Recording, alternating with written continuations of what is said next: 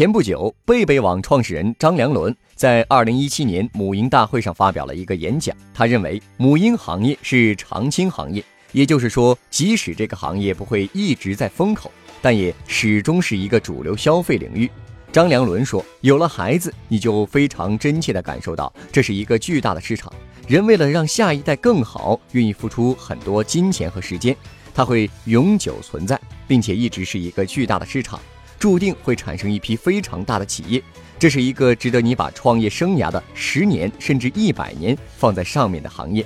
过去总有人不断的琢磨未来十年的变化是什么，却很少有人问不变的是什么。其实，在商业里面，更重要的不是那些天天在变的所谓风口的东西，而是不变的东西。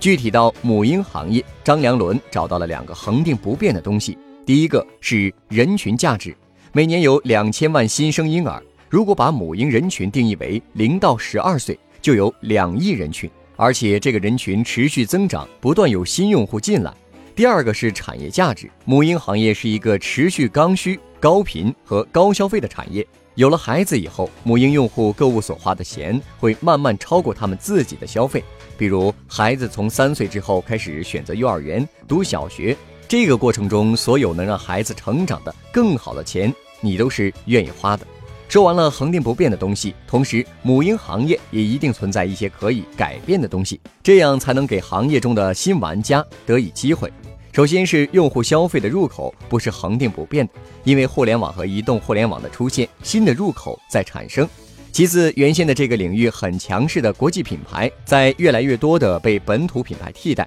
最后是行业的交叉化和竞争的复杂度。用张良伦的话说，过去做电商的做电商，做工具的做工具，做媒体的做媒体，做品牌的做品牌。但是在未来五到十年，这个行业的交叉会越来越强。今天做电商的会去做知识、工具和其他领域，做线上的也会做线下的，做线下的也会做线上。获取更多创业干货，请关注微信公众号“野马创社”。